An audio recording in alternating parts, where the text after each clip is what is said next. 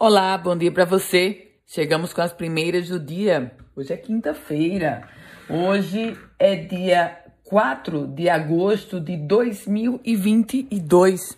Trago notícias sobre economia porque o Rio Grande do Norte recuou no mês de julho quando o assunto foi exportação.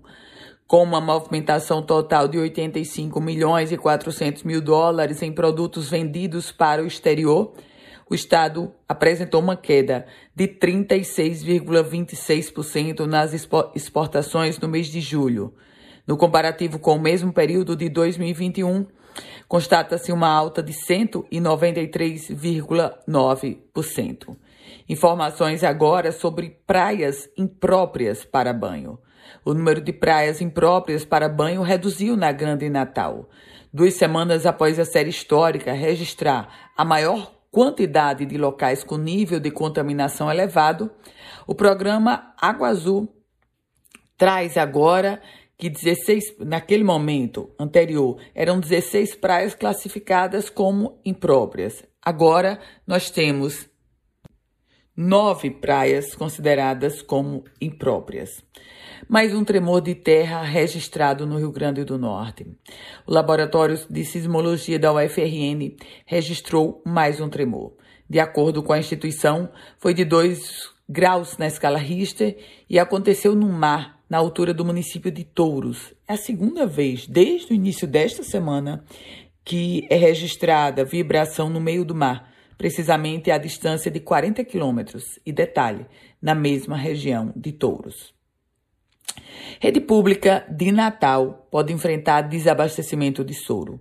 Esse alerta vem do secretário municipal de saúde, Jorge Antunes. Ele afirmou que a maior preocupação do município é o desabastecimento de soro fisiológico, um item essencial para a realização de diversos procedimentos. O secretário destacou que o município tem encontrado dificuldade para comprar um insumo no mercado e ele, o secretário Jorge Antunes, cobrou ações efetivas do Ministério da Saúde para solucionar esse problema. Polícia, a sétima fase da Operação Sucata, com o objetivo de fiscalizar ferros velhos e empresas de reciclagem, reprimindo a receptação de materiais comercializados nesses estabelecimentos, terminou na prisão em flagrante de dois homens, sendo um por posse irregular de arma e outro por rece... receptação qualificada. Política.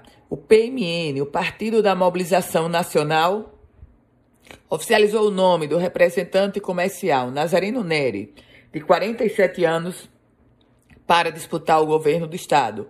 Com isso, já são oito os postulantes ao executivo estadual. E tem lançamento de livro. Lição de vida do médico natalense contado em biografia.